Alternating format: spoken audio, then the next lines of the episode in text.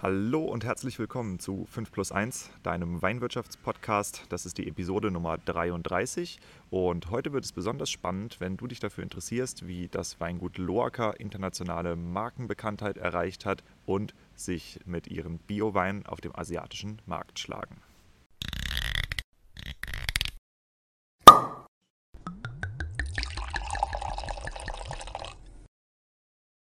Übrigens, bei 5 plus 1 dreht sich alles um die Frage, was macht eine Weinmarke erfolgreich? Mal mit Gästen, mal alleine behandelt 5 plus 1 die Säulen erfolgreicher Weinmarken und des nötigen Selbstvertrauens, das du brauchst, um mit deinem Wein den Durchbruch zu schaffen. Deshalb untersuchen wir hier Episode für Episode die Bausteine bewährter Strategien, mit denen andere Weingüter und Weinmarken eine derartig starke Nachfrage generieren, dass sie ihren Wein nur noch zuzuteilen brauchen was ihnen erlaubt, ihre Preise frei zu gestalten und nie wieder Wein unter Wert zu verkaufen. Dich erwarten spannende Episoden über messerscharfe Positionierung von Weinmarken, visionäre Verkaufstechniken, unterbewertete Nischen und entstehende Märkte.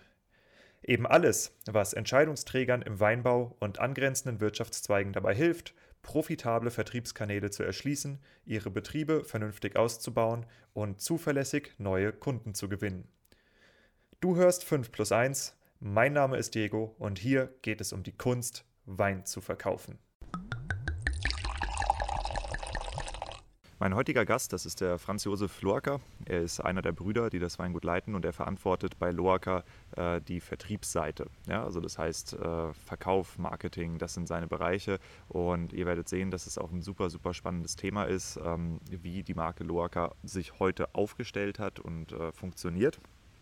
Deshalb, äh, ich werde da nicht zu viel vorwegnehmen, aber an der Stelle gibt es natürlich Gruß an die neuen Follower. Da ist einmal Vern de Bourgueil, ich hoffe, ich spreche es auch richtig aus, hm, dann Weingut Landerer, dann die Brüder Dr. Becker, Weingut Brüder Dr. Becker. Dann hätten wir im Angebot das äh, Weingut Josef Walter, ja, auch da einen schönen Gruß und das Weingut Lothar Schwörer. Ja. Ähm, das ist toll, dass ihr alle dabei seid und ich hoffe, ihr habt viel Spaß bei der neuen Episode. Kleine Eigenwerbung in eigener Sache nochmal. Für diejenigen unter euch, die sich für das Thema Influencer-Marketing interessieren, wird es richtig spannend. Und zwar am 16.11. Da findet von dem Dienstleistungszentrum ländlicher Raum in Rheinland-Pfalz, äh, da finden die Weinmarketing-Tage statt. Also das sind Online-Veranstaltungen, wo verschiedene Referenten über verschiedene Themen äh, im Weinmarketing sprechen, unter anderem ich. Und zwar über das Thema Influencer-Marketing im Wein. Und ähm, nicht nur die gleichen Sachen, die ihr hier im Podcast hört, sondern es gibt Sachen, die habe ich euch noch gar nicht erzählt. Äh, ich betreibe ein Projekt mit verschiedenen äh, Jungwinzern, wo wir mit äh, Berliner Techno-DJs zusammen so Signature Edition Weine ähm, kreieren und dementsprechend dann auch vermarkten. Und diese Weine, die sind bald fertig. vor dem tatsächlich vor dem äh, Vortrag werden die fertig sein und äh, dann ins Weihnachtsgeschäft auf den Markt kommen. Und das werde ich vorstellen, weil da steckt eine ganz bestimmte Influencer-Strategie dahinter, die für Winzer sehr einfach zu adaptieren ist und hochspannende Weine, hochspannende Projekte hervorbringt, die Kunden auch wirklich begeistern und die dazu führen, dass man sich Neukunden vorstellt und nicht, wie es die meisten Winzer machen. Ja? Die prügeln sich alle um die gleichen drei Instagram-Profile und um die zwei Podcasts, die irgendwie Marketingrelevanz haben. Aber da predigst du eben den Bekehrten. Das heißt, die Leute, die da zuhören und die da folgen, die sind schon hot auf Wein. Ja, das heißt, die kaufen mal bei dir und dann kaufen die mal beim anderen. Es gibt aber auch Influencer-Strategien, die sind dazu geeignet, den Erstkontakt mit wertigem Wein herzustellen. Und genau das ist das, was ich vorstellen werde am 16.11. Ähm, da könnt ihr euch einbuchen. Ja, es gibt ähm, dazu einen Newsletter vom äh, Dienstleistungszentrum ländlicher Raum, wo äh, die Anmeldemöglichkeiten gepusht werden. Aber ich werde das Ganze natürlich auch noch auf meiner Website in den Show Notes verlinken, www5 plus 1. Ja, und da habt ihr unten, wenn ihr runterscrollt, den Bereich Blog. Ähm, dort wird es, sobald man sich eintragen kann, äh, eben auch den Hinweis geben, wie das geht, wo das geht. Und dann würde ich mich freuen, wenn viele von euch einschalten. Kurz bevor die Weinlese beginnt, haben meine Frau und ich den Weg nach Südtirol gefunden und zwar in das wunderschöne Weingut Loaca. Das liegt hier über Bozen mit einem herrlichen Blick über die Eisack und auf die Stadt Bozen. Und mir gegenüber sitzt der Franz Josef Loaca. Und äh, ich freue mich sehr, dass ich so kurzfristig bei euch vorbeikommen konnte. Ähm, ihr seid ja verschiedene Brüder, die dieses Weingut leiten. Franz Josef, stell dich einfach mal selber kurz vor, wer du bist und was du hier im Weingut machst.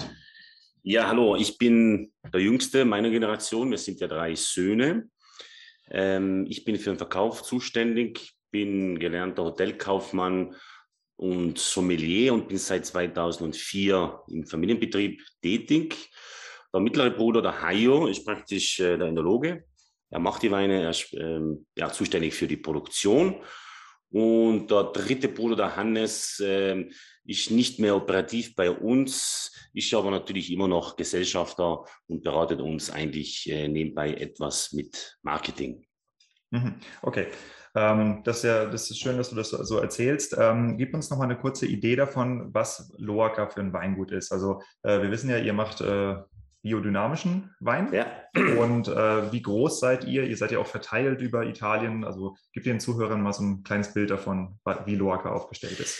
Ja, also das, das, das Mutterhaus Weingut Loacker äh, besteht ja seit 1979. Das hat mein Vater Rainer Loacker äh, gegründet als klassischer Quereinsteiger und als, als Pionier. Er war der erste Bio-Winzer Südtirols, sicher auch einer der ersten in Europa. Und ähm, dann haben wir uns eben auch vergrößert in die Toskana. Also 96 haben wir das Weingut Corte Pavone erworben mit Montalcino. Also Bozen hat sieben Hektar Fläche, Montalcino 19.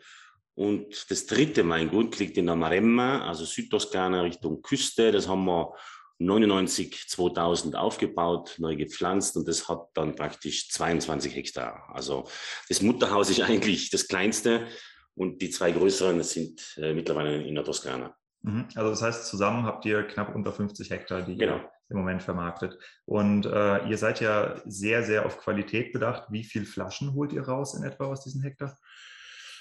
Ja, wir verkaufen teilweise in der Maremma, äh, teilweise noch was offen also Morellino di Scanzano Qualität. Ansonsten füllen wir im Schnitt so äh, um die 200.000 Flaschen ab und verkaufen sie dann weltweit. Mhm, mhm, okay. Ähm, ja, genau. Wir hatten uns ja vorher schon ein bisschen unterhalten und ähm, gesagt, das hier ist ein äh, Podcast, der eben auch Jungwinzern ähm, einen, einen, Weg zeigen soll, wie man eigene Betriebe aufbaut und auch stabilisiert. Deshalb ähm, wäre es spannend, von dem mal zu hören, über welche Einkommensquellen Loaca verfügt. Also verkauft ihr ausschließlich Flaschenwein? Habt ihr Hotellerie, Gastronomie, Solarstrom, was auch immer? Also wie, äh, wie funktioniert das Weingut? Ja gut, ganz klar. Also die, die, die, die große oder eigentlich auch die einzigste äh, Einnahmequelle ist Verkauf des Weines äh, zu, ich sage mal, 80 Prozent in Flaschen und 20 Prozent eben vor allem jetzt äh, Maremma eben äh, im Offenbereich. Äh, was wir noch machen, wir machen ähm, auch Führungen äh, an den Weingütern. Das heißt, der Kunde, der Privatkunde kann verschiedene Pakete buchen äh, mit Führung, mit, mit Picknick im Weinberg und so weiter. Das ist natürlich auch eine Ein Einnahmensquelle, weil ähm, eine Führung bei uns hier in Bozen zum Beispiel in Südtirol kostet 30 Euro pro Person. Da ist dann drin praktisch Weingutsbegehung, äh, dann Kellerführung, dann zeigen wir unseren Imagefilm und dann gibt es eben eine geführte äh, Weindegustation und da verlangen wir eben 30 Euro pro Person und plus kommt natürlich dann automatisch dann auch der Weinverkauf dazu, also die dann die Privatleute sich dann äh, kaufen sozusagen. Mhm. Also das heißt Weinverkauf und eben auch noch Führungen äh, ist sicher auch noch eine mittlerweile sehr wichtige Einnahmequelle, ja. Mhm. Diese Führung, vermarktet ihr die ausschließlich äh, über euer eigenes Weingut oder eure Website oder habt ihr da zum Beispiel auch Agenturen, die das äh, für euch äh, also zum Beispiel, wenn ich, wenn ich jetzt Südtirol hernehme, auf der Website, wir haben ja eine neue Website seit ein Jahr ungefähr, da kann man es buchen. Oder äh, jetzt die, die Besichtigung hier am, am Weingut in Bozen kann man auch über TripAdvisor buchen, aber erst jetzt, ich glaube, ab September oder Oktober. Ähm, und in der Toskana äh, gibt es auch die Möglichkeit über Agenturen, ja. Mhm. Doch, doch, da sind wir jetzt, da haben wir jetzt richtig Gas geben und das funktioniert eigentlich sehr gut. Also mhm. muss man sagen, doch, doch. Mhm. Ja, das ist ja, das ist ja schön zu hören. Und ähm, jetzt nochmal zurück zu dem Flaschenvertrieb. Ähm, seid ihr eher ähm, Direktvermarkter oder arbeitet ihr viel über den Handel oder Gastronomie? Also unsere wichtigsten Partner sind natürlich Händler, sprich Importeure. Äh, Gastronomie machen wir jetzt nur im lokalen Sinne direkt, also hier in Südtirol zum Beispiel. Ähm, von dem her, also die wichtigsten Partner sind sicher weltweit jetzt Weinimporteure, die dann wiederum ganz klassisch die Weine weiterverkaufen an die Gastronomie, an Weinshops äh, und so weiter. Aber eben die Besonderheit hier in Südtirol, dass man wirklich ähm, speziell wichtige Partner, historisch wichtige Partner haben, also zum Beispiel Hotels, die dann wirklich auch den direkten Kontakt suchen. Äh, dafür bieten wir natürlich auch ein Paket an. Das heißt, ich mache dann dort auch Weinproben, sei es für die Mitarbeiter, sei es auch für die Gäste. Also das ist dann schon, äh, ich sag mal, ein Geben, Geben und Nehmen auf jeden Fall. Mhm, mh. ähm, wenn du jetzt sagst, dass ähm, zum Beispiel diese neuen Einkommensquellen wie die äh, Proben oder diese äh, buchbaren Weingutsbegehungen dazugekommen sind, äh, wie haben sich denn ähm, die Einkommensquellen in den letzten Jahren entwickelt? Also äh, schaltet ihr mehr um auf alternative Einkommenswege oder ist es nach wie vor, dass der Wein äh, das Wichtigste ist und bleibt? Ja, bis, bis jetzt eigentlich schon. Ähm, ich muss sagen, wir haben jetzt sicher Gas gegeben. Das heißt, wir haben ja auch, also die neue Website hat sicher sehr viel äh, verändert, weil wirklich auch ähm, ab Hof die, die, die Privatkunden auch deswegen zu uns kommen, weil, weil wir auch, ich sage mal, viel Geld investiert haben für die neue Website. Die ist auch sehr ansprechend und sehr innovativ und sehr informativ. Und ähm, ja, also von dem her ist es sicher ein Vorteil. Und wir sehen schon die, die Abrufzahlen die steigern sich äh, jedes Jahr. Also von dem her, weil natürlich, wir machen Vorteil, das Weingut ist wunderschön. Also in, in unserem, da recht, ja.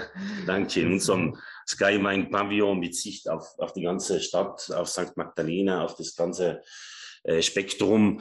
Ähm, da haben wir natürlich schon auch diesen riesen Vorteil. Das heißt, die Leute, wenn ich jetzt Südtirol hernehme, die sind auf der Website, sehen dieses Sky Wine Pavillon mit dieser Panoramasicht und dann macht es dann schon Lust auf mehr. Hm. Deswegen kommen sie dann auch. Hm, hm, okay. Ähm, wenn du jetzt nochmal zurückgehst, äh, vielleicht in die Erzählung von deinem Vater oder was du damals äh, mitgekriegt hast, ähm, was war denn für euch der unternehmerische Durchbruch, dass das Weingut hier einen belastbaren, stabilen Cashflow aufbaut, der euch dann auch irgendwann erlaubt hat zu expandieren? Ja, man muss schon dazu sagen, also ähm, in diesen Jahren äh, haben wir eigentlich immer investiert, investiert, investiert. Also sprich, äh, ähm, Weingüter dazu gekauft, äh, Keller, neue Keller gebaut, ähm, Weingüter angelegt, also Weinberge angelegt. Also das sind ja alles sehr hohe Kosten. Bis da Return of Investment zurückkommt, äh, das dauert. Also da, da, haben wir sicher auch äh, Jahre gehabt, wo wir, wo wir gesehen haben, wir müssen jetzt wirklich ähm, ja, aufs Gas treten. Aber mittlerweile hat sich das ganz gut entwickelt. Ähm, wir sind ja will ich jetzt sagen, keine Unbekannten mehr. Also von dem her sind wir auch ein, ein Garant für, für lebendige, hochqualitativ gute Weine. Also von dem her, äh, aber sicher, in den Anfängen war es sicher ein, eine, eine, eine lange Durststrecke auf jeden Fall. Mhm. Ähm, wie würdest du die Leute beschreiben, die Loaker Weine kaufen? Also was ist das für ein Typ Mensch? Gute Frage, gute Frage. Da haben wir ja sogar mal, da waren das vor ein, zwei Jahren, einen sozusagen eine, eine Research gemacht. Aber auf jeden Fall ein, ein Mensch, der, ja, der will Abenteuer erleben, der will sicher keine, keine Allerweltsweine trinken, weil die machen wir ja nicht. Schon nur mal aus der Tatsache heraus, dass wir biodynamisch arbeiten. Ähm, wir sind Menschen, die, die auf jeden Fall das Leben genießen. Das sind äh, Menschen, die ja sicher auch Weine trinken und genießen, die etwas aus der Reihe tanzen. Also ähm, bei uns gibt es nicht äh, konstruierte Weine, die jedes Jahr gleich schmecken, sondern eben tatsächlich Weine, die jedes Jahr anders sind. Also weil ja auch jeder Jahrgang anders ist. Ähm, wer sich ein bisschen mit Weinbau beschäftigt, weiß das ja selber. Und wir sind auch äh, Gegner von diesen Kunsthäfen, also von diesen Hefen, die in irgendeinem Labor ähm, produziert werden. Wir sind, äh, wir verwenden auch keine Enzyme, wir verwenden auch, wir wissen ja selber, also der Wein ist ja mittlerweile sehr ein technisches Produkt geworden, wenn man es, wenn man diesen Weg geht. Und da sind wir natürlich ähm, ganz, ganz, äh, ganz klar positionieren wir uns eben als, als Produzenten von natürlichen Weinen. Und deswegen ist auch, um die Frage nochmal zu äh, beantworten, der Kunde an sich sicher ein, ein, ein Mensch, der sich doch etwas mehr damit befasst, auch von der, von der Nachhaltigkeit her. Äh, und deswegen sind unsere Kunden, natürlich, es gibt ja von bis, also, ja, äh, aber ich sage mal, die meisten Kunden sind wirklich Menschen, die, die, die, die wollen einfach was anderes erleben und die wollen einfach äh, irgendwie auch ein Abenteuer äh, sich dann auch kaufen mit diesem Wein. Mhm. Wenn du dich jetzt äh, mit anderen Weingütern vergleichst, ähm, was sind dann aus deiner Perspektive die Vorteile und die Nachteile beim Aufbau einer biodynamischen Weinmarke? Also ich sehe jetzt nicht keinen großen Nachteil, aber Vorteil sicher, wenn ich jetzt von der Verkaufsschiene äh, mir das anschaue, ähm, ich kann ja doppelgleisig fahren. Also ich kann ja den Handel äh, bedienen, der jetzt den Wein kauft, nur weil er ihm schmeckt. Und der pfeift auf die Biozertifizierung und auch auf den biodynamischen Anbau, gibt es ja auch teilweise. Oder ich kann wirklich den klassischen Biohandel äh, bedienen, der natürlich darauf besteht. Der will dann auch das Zertifikat haben. Das braucht er natürlich auch, weil auch der deutsche Weinhändler wird ja dann auch ähm, äh, besucht und kontrolliert. Er braucht ja auch das Zertifikat vom jeweiligen Bio-Winzer. Also ich kann schon, ich habe schon den Vorteil im Verkauf einfach, mh, hm, ja, also alle zwei äh, Nuancen äh, des Weinhandels zu, zu, zu bedienen. Nachteil, sicher, ich meine, ab und zu ist schon so, ich meine, biodynamischer Wein hat ja auch seinen Preis. Warum? Weil erstens mal haben wir einen deutlich kleineren Ertrag wie ein konventioneller äh, Winzer und wir haben auch höhere Kosten. Deswegen hat der Preis, hat der Wein auch seinen Preis, was auch gut ist. Und das muss man auch dazu sagen, es passiert sicher, wenn ich jetzt den Abo-Verkauf äh, hernehme, es passiert sicher zehnmal im Jahr, wo, wo Kunden oder Gäste oder Touristen herkommen, die Preise sehen und sagen, auf Wiedersehen. Aber das ist dann auch ganz klar nicht unsere, ähm, wie sagt man? Zielgruppe. Genau, ja. nicht unsere Zielgruppe. Also von dem her äh, ist es schon so. Hm, also du sagst, eine, eine, steilere Positionierung über die Biodynamie ist eigentlich ein Vorteil, gemessen an Leuten, die halt zwar nur leckeren Wein anbieten können, aber der hat halt keine Attribute wie Bio, Demeter oder. Ja, äh, ich baue nur ein Beispiel. Unser Sauvignon Blanc ähm, hier in Südtirol kostet ab Hof 18,40 Euro. Mhm. Ist sicher ein, ein, ein stolzer Preis, will ich ja jetzt nicht ab, abstreiten.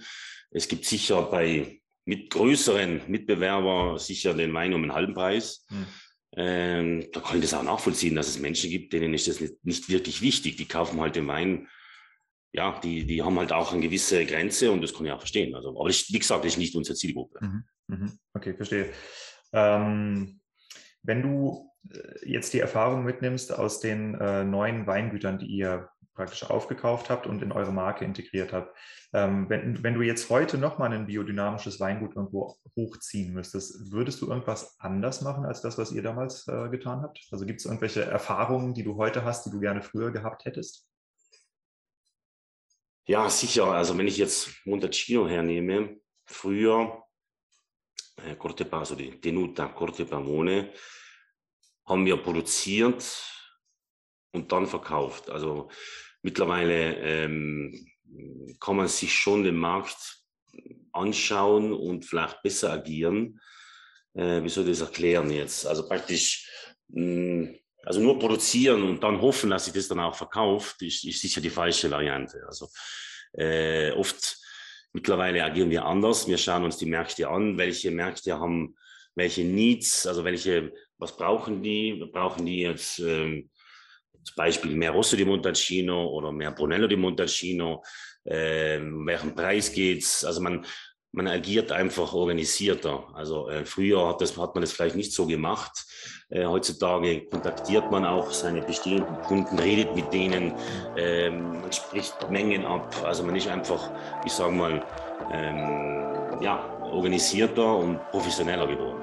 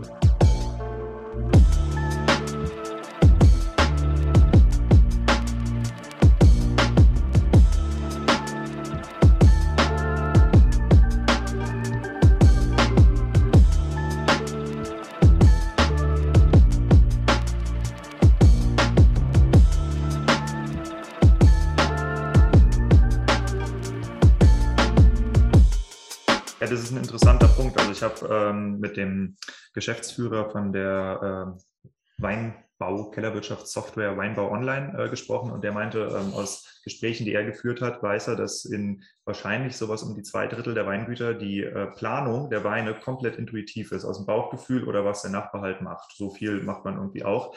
Und äh, das heißt, ihr seid immer mehr dahin gegangen, dass ihr tatsächlich gefragt habt, was wird benötigt, was kann ich absetzen und das wird dann gezielt produziert. Und wenn sich das verändert, verändert ihr euch auch mit. Genau.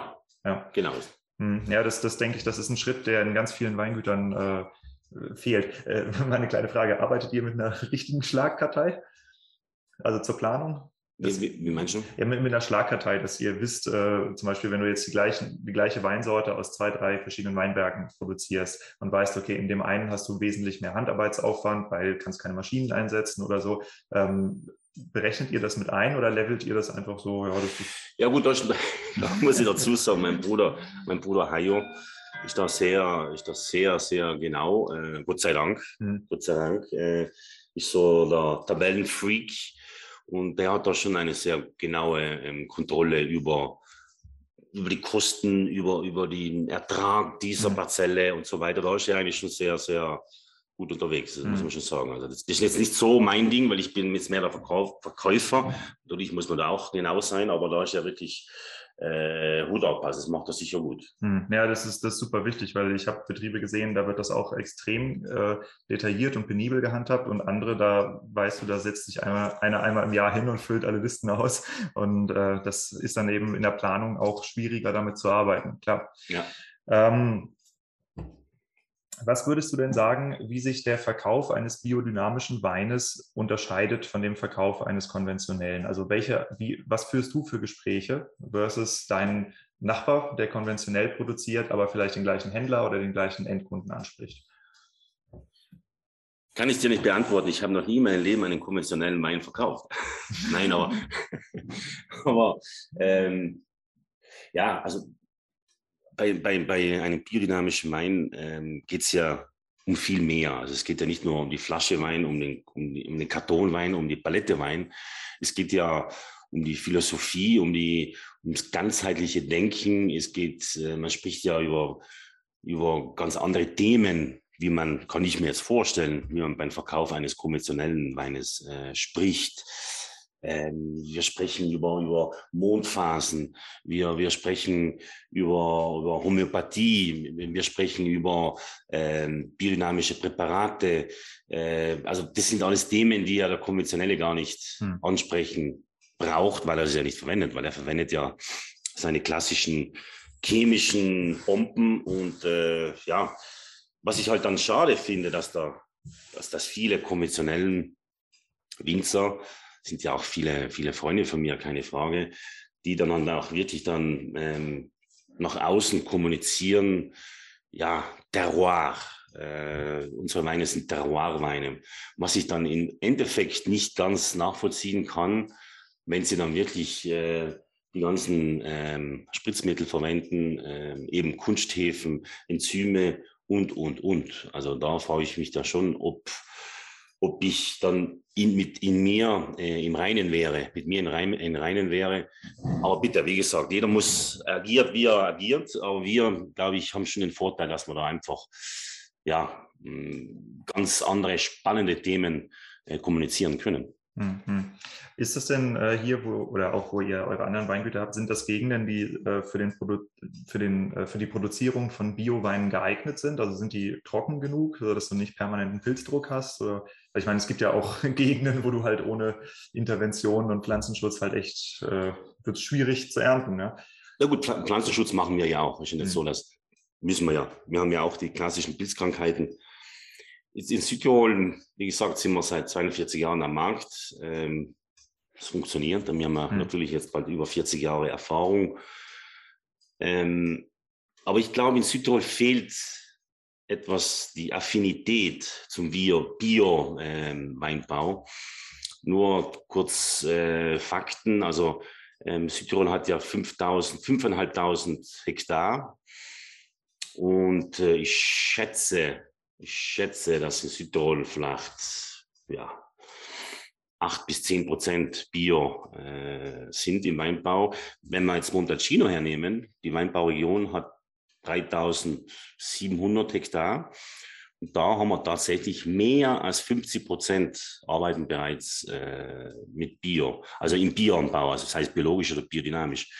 Das ist natürlich schon, das sind schon enorme andere Zahlen. Auf der anderen Seite, in der Toskana ist es sicher einfacher, Bio-Weinbau äh, zu betreiben. Ne? zu betreiben, als wir hier in, in Südtirol. Hm, hm, hm. Ja, unter Garantie. Ähm, ja, dann der nächste Bereich, den ich mir gerne angucken würde, das ist äh, das Thema Neukunden. Also es das heißt ja immer, die Kunden sind immer ein bisschen älter als die Winzer, weil die so aus der vorherigen Generation mitgenommen werden. Ähm, was sind denn eure wesentlichen Maßnahmen äh, zur Neukundengenerierung bzw. zur Verjüngung eurer Kundengruppe? Jetzt im Handel. Ja, oder auch Hof. Ja. Ja gut, ich habe gerade heute ein, mit einem Schweizer Händler abgeschlossen, mit einem Neukunden. Von dem her.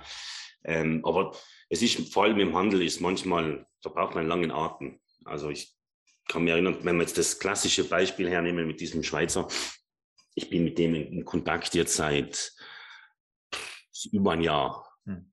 Also man muss schon einen langen Atem haben, bis man zum Abschluss kommt. Also weil dann muss man Muster verschicken, dann äh, telefoniert man, kommt da zum Weingut und so weiter und so fort.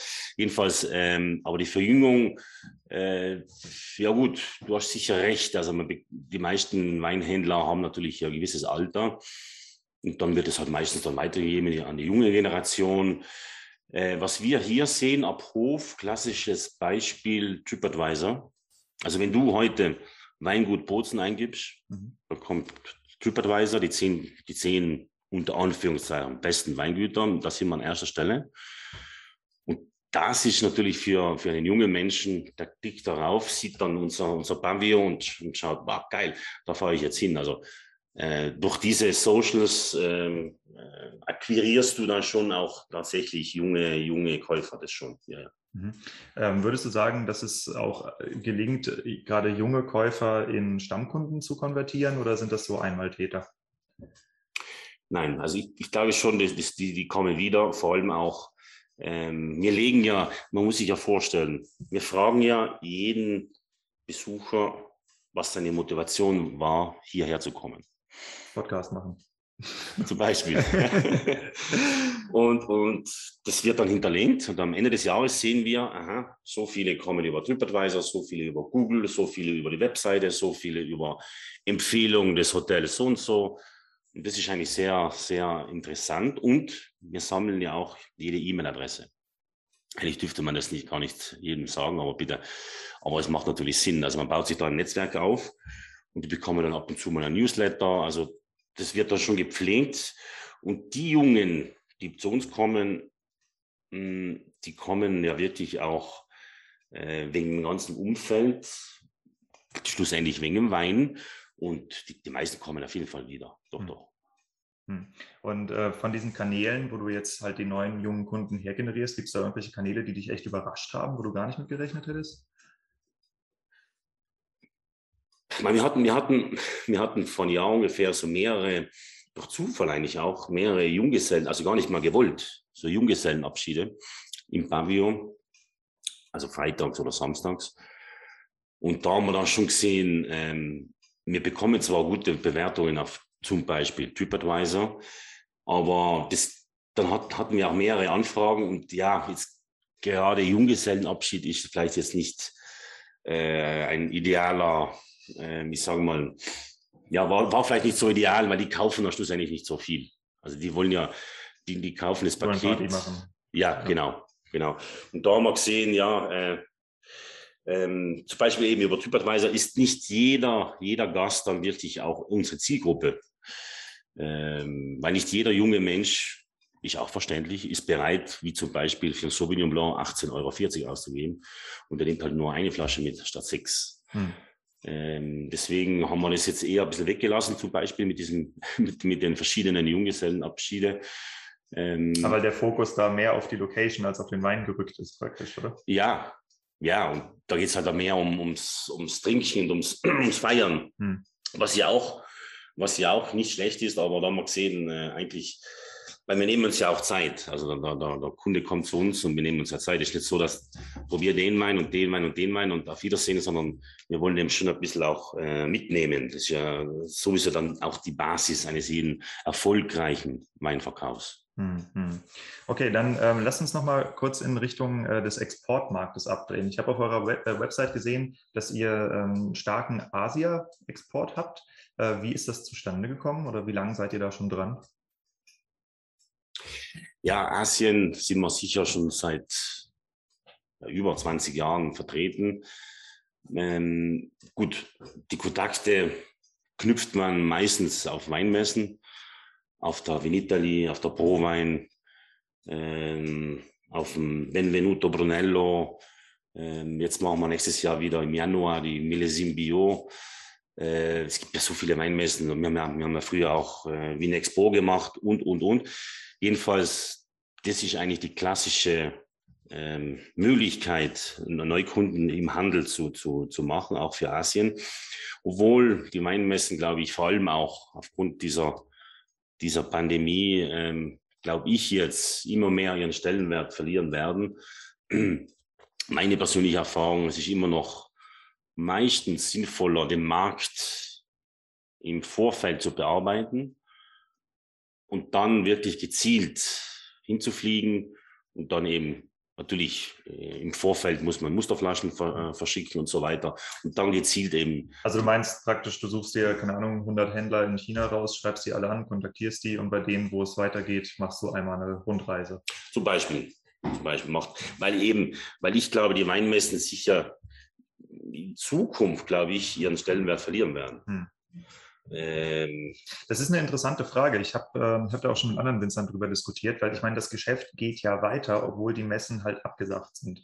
Und ähm, wir, also ich, ich kann das nur aus äh, meinen anderen äh, beruflichen Hintergründen sagen, dass diese Umstellung, dass alles auf Videokonferenz lief und du halt einfach nur noch miteinander telefonierst, wo es vorher total wichtig war, sich zu treffen für bestimmte Sachen, haben wir halt alle festgestellt, das geht auch so super. Ich muss gar nicht ständig irgendwelche Geschäftsreisen machen, es frisst wahnsinnig Zeit und Geld. Und ähm, ist das bei euch jetzt im Weinhandel auch so, dass du sagst, okay, da ist ein Schalter umgelegt, den zurückzudrehen? Ja gut, man, muss, man darf sich ja nichts vormachen. Also eine Weinmesse, das kostet ja Geld. Mhm. Also zwischen Messestand, äh, Anfahrt, also äh, Hotel, Essen und so weiter. Das ist eine Investition. Und äh, deswegen, ich meine, wir haben so reagiert, also wir haben seit September, haben wir, äh, ich habe früher die ganze Welt gemacht, also als Verkäufer, als Sales Manager. Und äh, wir haben jetzt seit September eine neue Export-Mitarbeiterin, die macht Rest of the World. Ich mache nur mehr Deutschland, also Dachländer, Deutschland, Österreich, Schweiz und Italien.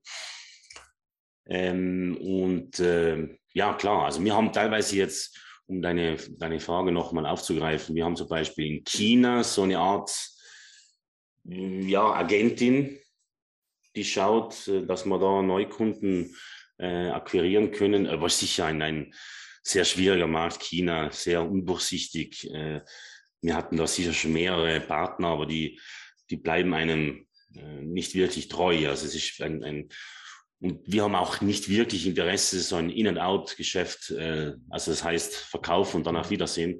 Das ist eigentlich nicht langfristig, macht es eigentlich keinen Sinn.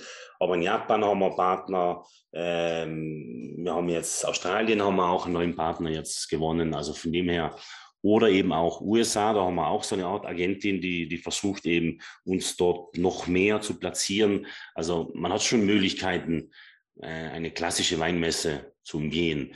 Aber äh, wir machen jetzt im Oktober, gibt es ja die Vinitali Special Edition, drei Tage, die normalerweise ja in, also in Verona stattfindet, normalerweise immer im April, äh, April, Mai. Und da schauen wir mal, wie sich das entwickelt. Also ich drei Tage müssen wir schauen, wer da wirklich tatsächlich auch kommt, weil wir wissen, Asiaten kommen keine. Äh, ich weiß nicht, ob da Amerikaner kommen. Natürlich Hauptaugenmerkmal beziehungsweise Fokus wird sicher Kunden aus, aus Europa sein, kann ich mir vorstellen. Hm, hm.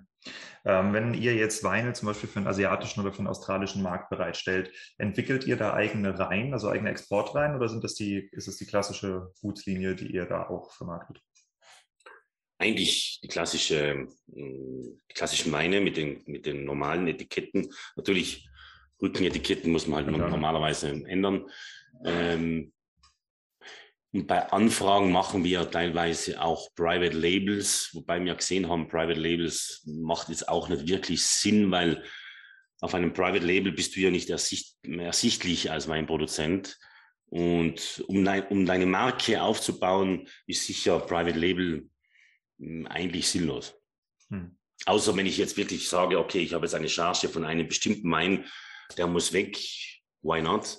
Aber ansonsten, wenn du eine, eine, eine, eine, eine Marke aufbauen willst, dann macht eigentlich Private Label gar keinen Sinn. Hm, ja, ja, klar. Und äh, vor allem viele Leute, die ja mit Private Labels arbeiten, die suchen eben auch entsprechend günstigen Einkauf, damit sie halt eine schöne Marge selber draufpacken können. Das ist, ja, na klar. Ja dann bei euch. Äh, und da kann man sowieso ihr, nicht ihr mitspielen. Seid, seid da eher, eher äh, sportlich unterwegs, was die Preise angeht. Ja. Hm, was sind denn äh, aus deiner Sicht die besonders attraktiven Entwicklungsmärkte? Also äh, wo wollt ihr mehr hin ins Ausland? Ja, also wir wollen sicher, wir sind, wir wollen uns stärker positionieren in den USA, keine Frage, weil äh, unser, ja, unser, unser Cash Cow, sage ich mal, ist, ist der Brunello di Montalcino, ist ja auch äh, der teuerste Wein, den wir haben. Mm, und da haben wir sicher Potenzial, weil vor allem auch Amerika der Hauptmarkt dieses Weines ist. Mhm. Weil Brunello ist einfach ein, ein, ein, ist ein Statussymbol in diesem, in diesem Markt und, und da haben wir sicher noch Potenzial. China ist sicher auch ein Thema, aber wie gesagt, sehr kompliziert, äh, bis man da wirklich einen, einen starken Partner sich aufbaut. Das dauert natürlich auch. Und ansonsten eigentlich ergeben sich immer wieder mal äh, Geschäfte. Wir fangen eben, wir haben heuer dieses Jahr angefangen mit Australien. Wir werden jetzt abschließen mit Thailand. Äh, also es ergeben sich schon äh, immer wieder mal tolle, tolle Möglichkeiten. Mhm. und das entsteht eben durch die richtigen Kontakte. Aber das Beste ist immer noch, das beste Verkaufsargument zur Neukundenakquirierung ist sicher auf Empfehlung.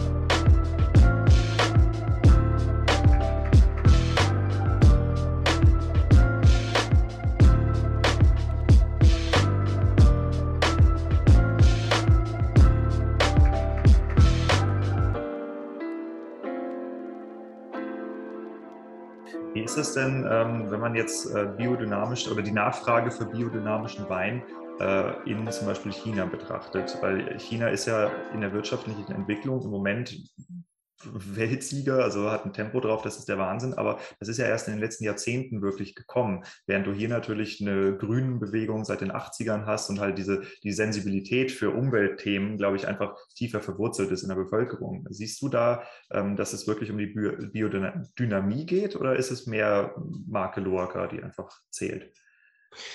Ja gut, ich glaube, in China ist es sicher noch in den Kinderschuhen. Also der ganze Bio-Gedanke äh, ist auch verständlich. Ich meine, äh, vor ein paar Jahrzehnten war China, wissen wir wo ungefähr. Also von dem her, es gibt sicher, es gibt sicher immer mehr, sicher auch ähm, chinesische Partner, die darauf ähm, sensibel reagieren, auf, auf den ganzen Gedanke.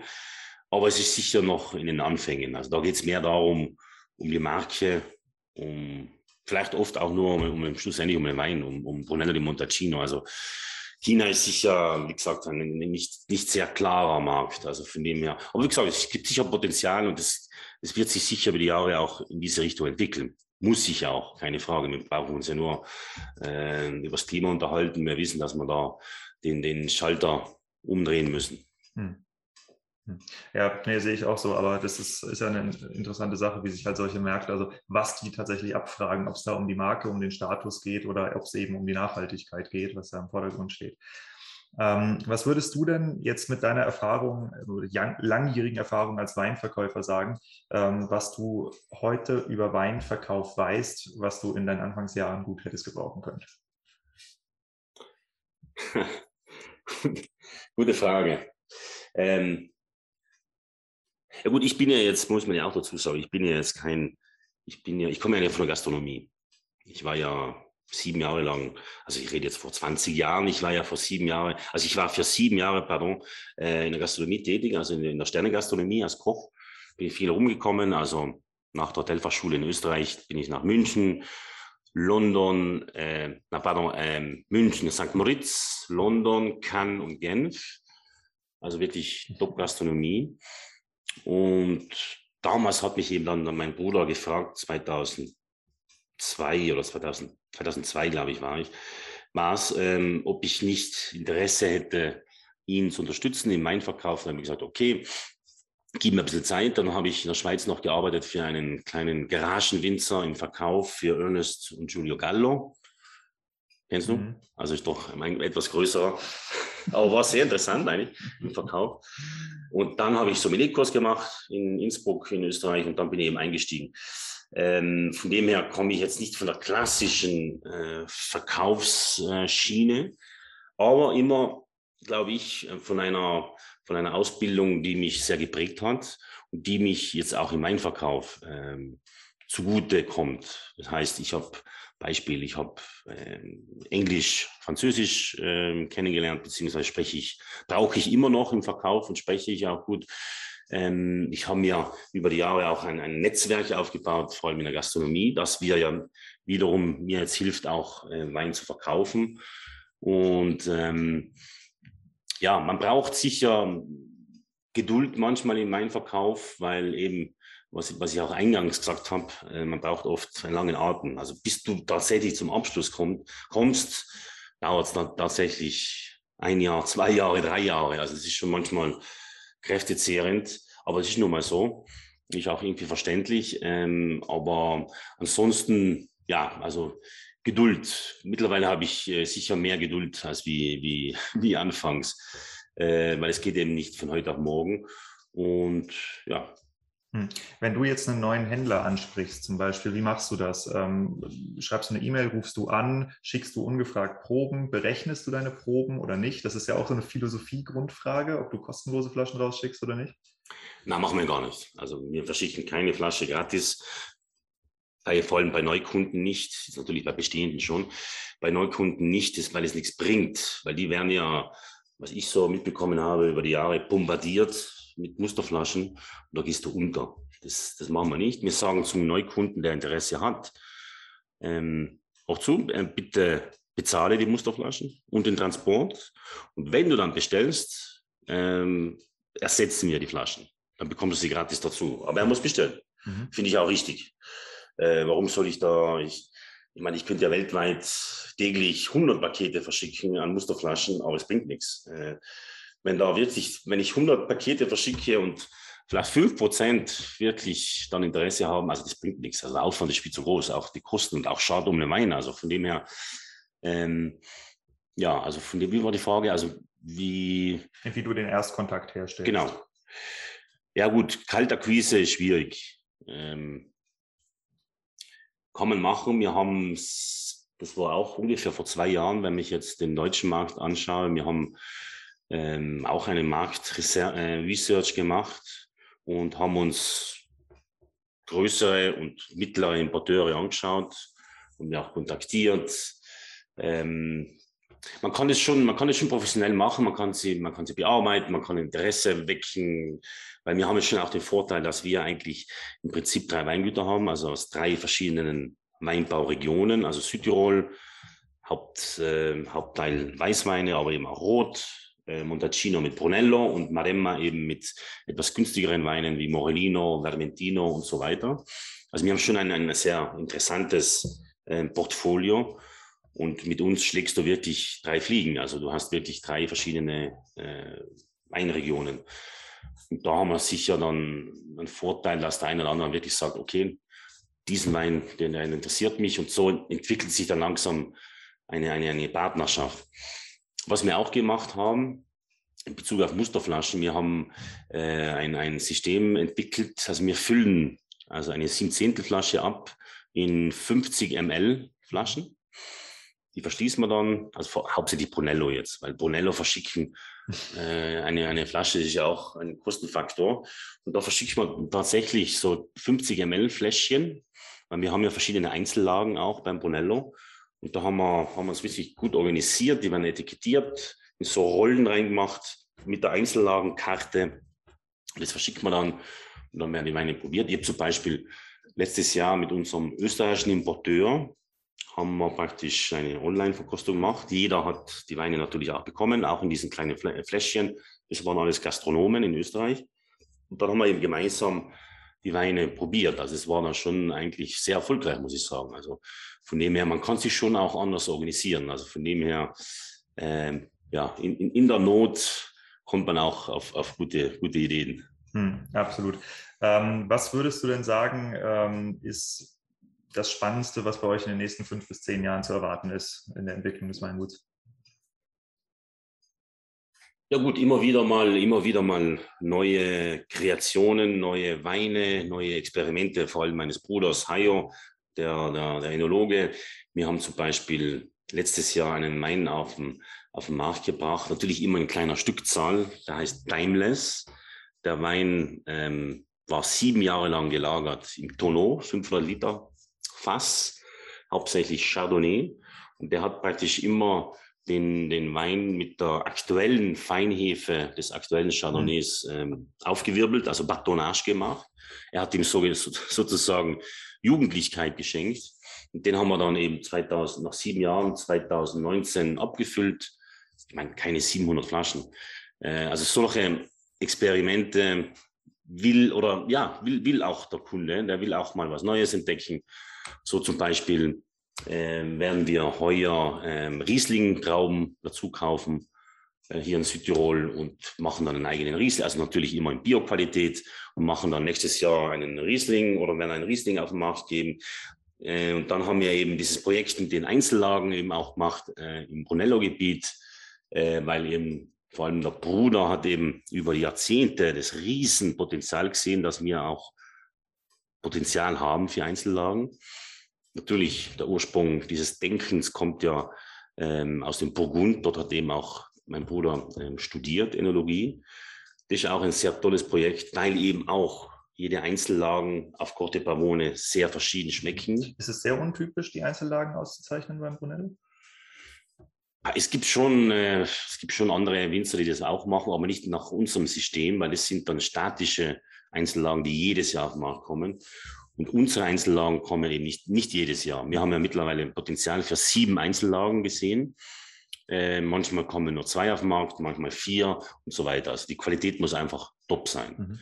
weil wir auch ähm, durch einen bestimmten äh, Sensor äh, die ganzen Rebstöcke messen. Also wir messen praktisch den Chlorophyllgehalt und die, und die Dichte der, der, der Blätter der, der Laubwand und, und, so können wir dann auch entscheiden. Wir kennen jede einzelne Rebe in Montalcino. Natürlich haben wir die Einzellagen eingegrenzt, aber das muss dann einfach von Jahr zu Jahr anges angeschaut werden und dann wird entschieden, ob wir dann auch wirklich die Einzellage separat ausbauen und mhm. auf den Markt bringen. Oder eben zum Abschluss Maremma, da haben wir jetzt das zweite Jahr einen Roséwein gemacht. Ähm, man weiß, die Kosten eines Roséweins äh, sind jetzt nicht wirklich, oder die Produktion eines Roséweins sind jetzt wirklich hoch. Also von dem her, wir haben mit 1500 Flaschen angemacht, heuer, äh, angefangen, ähm, heuer, also dieses Jahr haben wir 3000 Flaschen gemacht, ist alles schon ausverkauft. Deswegen werden wir, oder haben wir schon beschlossen, dass wir nächstes Jahr werden wir 5.000 oder 6000 Flaschen machen. Also man muss sich schon immer ein bisschen bewegen. Wir machen auch einen hervorragenden Spumante, klassisch, also Flaschen vergoren ähm, man muss schon immer wieder was Neues bieten. Also von mhm. dem her haben wir da schon Potenzial und vor allem auch die Leichtigkeit, da wir eben auch drei Weingüter tatsächlich auch besitzen. Mhm. Sind eure Produkte denn jetzt alle Renner, so klingt es, oder habt ihr auch schon mal was in den Sand gesetzt? Ja, klar. Ja, was denn?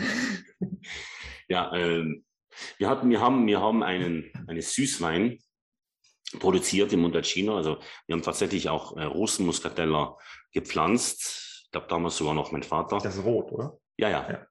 Großmuscatella, äh, der hieß Rosa de Venti, haben wir abgefüllt in 0,5 Liter Flaschen. Klassischer Süßwein, Großmuscatella, etwas Sangiovese, 211. Und da haben wir immer noch Flaschen zu verkaufen. Also wenn du ein paar Kartone mithaben, mitnehmen willst, kannst du gerne welche mitnehmen. Zum Beispiel. Ähm, aber es gibt sicher auch Weine, wo, wo du im Verkauf ähm, siehst, ja, es könnte sich etwas schneller drehen. Zum Beispiel, damals haben wir uns ja entschlossen, 99, 2000 in die Maremma zu gehen, in das klassische Morellino di Scanzano-Gebiet. Dort haben sich eigentlich viele Winzer viel mehr erhofft. Der Wein ist international nicht wirklich bekannt. Und da ja, werden wir sicher auch äh, umlenken und wahrscheinlich einen IGT Toscano Rosso produzieren. Also in die Richtung wird es wahrscheinlich gehen weil der Wein an sich einfach nicht wirklich Erfolg bringt. Südtirol sehen wir, obwohl vieles reden von dieser Renaissance der Fernatsch-Traube, sprich Trollinger in Deutschland. Wir machen einen St. Magdalena. Also ich muss schon sagen, auch wenn man mit den ganzen Händlern, mit den Distributeuren in Südtirol spricht, äh, man tut sich auch schwer, einen Fernatschwein zu verkaufen. Also von dem her, weil ich glaube auch einerseits spricht man ja immer oder sagt man immer, der Fanatsch-Trinker stirbt aus, was sicher auch irgendwie Sinn macht. Und der junge, der junge äh, Weintrinker versteht den Wein vielleicht nicht, weil er, wenn er einen Rotwein trinkt, dann erwartet er sich eine, eine Fruchtbombe, eine ja. genau, einen, vielleicht einen Merlot, einen Lagrein, einen Cabernet Sauvignon.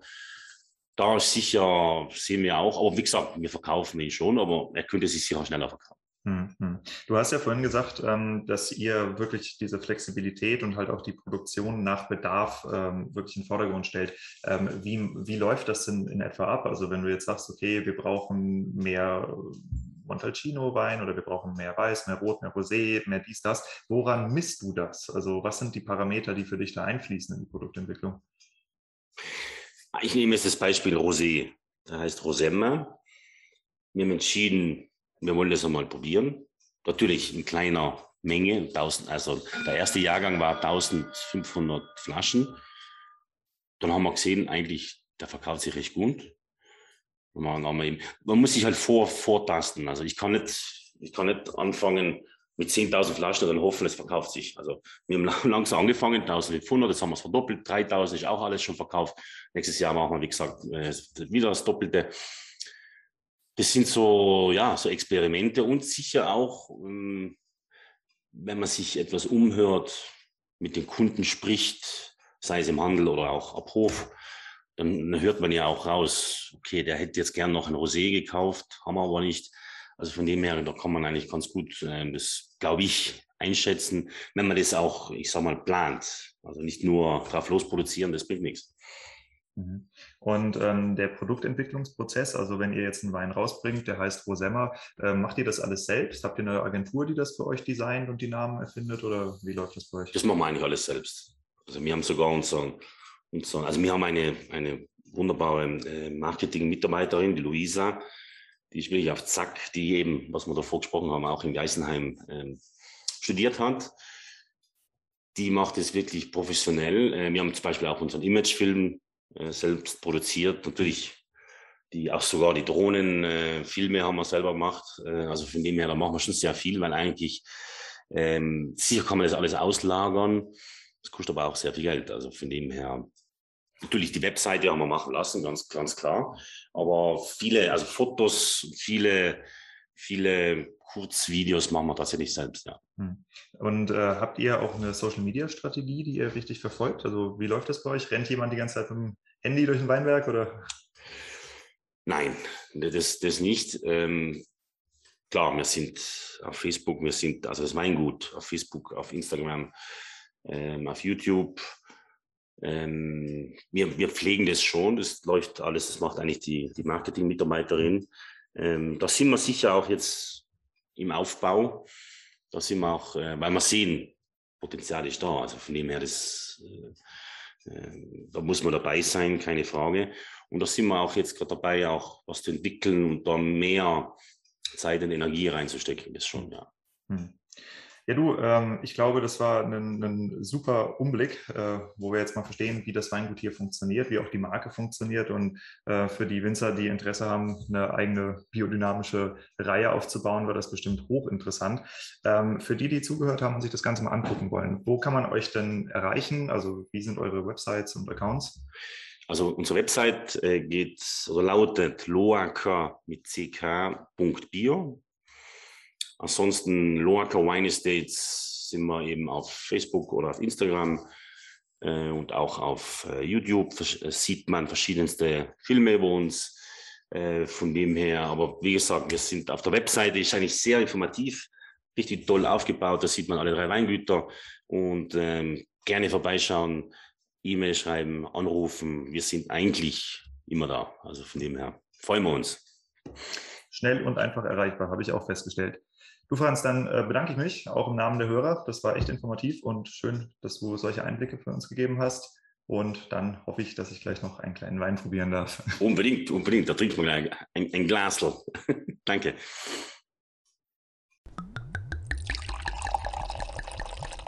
Super spannendes Gespräch mit dem Franz. Äh, ich hätte noch stundenlang weitermachen können. Wir hatten danach auch noch eine hervorragende Besichtigung des Weinguts und äh, ich kann es euch allen nur empfehlen, wenn ihr mal durch äh, Südtirol fahrt, vielleicht irgendwie Richtung Gardasee runter oder wie auch immer, ähm, schaut vorbei im Weingut, guckt es euch mal an.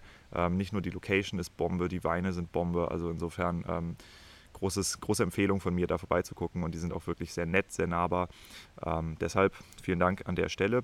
Was kann man als Winzer da für sich mitnehmen? Ich finde es toll, ähm, zu sehen, dass eben auch dieser internationale Biomarkt mehr und mehr anwächst, ja, und gerade auch im asiatischen Bereich. Also das heißt, wenn du äh, probierst, dich als Biomarke zu etablieren, kannst du eben auch wirklich mal überlegen, ob du außerhalb deiner äh, normalen vier Wände, deines normalen Umfeldes anfängst, deinen Wein zu verkaufen. Also ich denke, da äh, entstehen gerade Märkte, die äh, für uns hochinteressant sein können, weil wir wissen es alle, ähm, das, was hier anbricht, das ist das chinesische Jahrhundert, ja, und äh, dort wird eben auch eine sehr, sehr einkommensstarke Oberschicht und Mittelschicht Mittelschicht entstehen, ist ja schon soweit. Also ich glaube, wir liegen jetzt schon äh, bei über einem Liter Weinkonsum pro Kopf pro Jahr pro Chinese und äh, das ist massiv wachsend, ist natürlich im Vergleich zu Europa noch sehr niedrig, aber die holen auf und wahrscheinlich überholen sie uns dann auch irgendwann. Ne? Und dann ist es nicht verkehrt, wenn man da auf dem Markt schon ein bisschen mitmischt.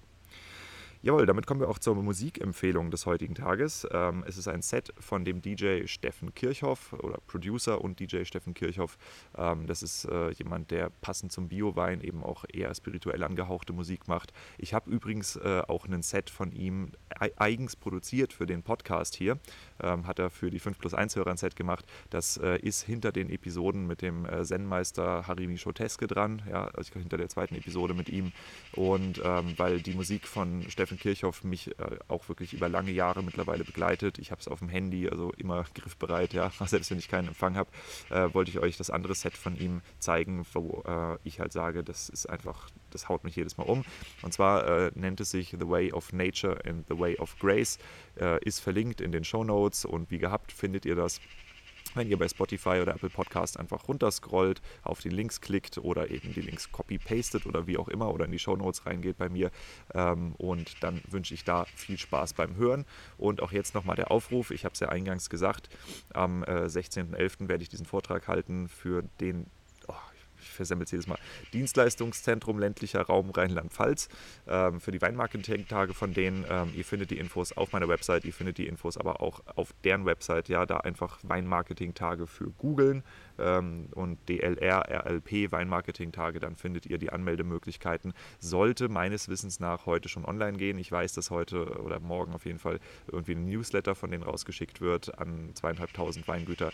Aber nicht alle von euch, die ihr hier zuhört, sind ja in der Pfalz oder in Rheinhessen oder so. Das heißt, möglicherweise seid ihr auf dem Newsletter gar nicht drauf. Hiermit seid ihr informiert, macht was draus.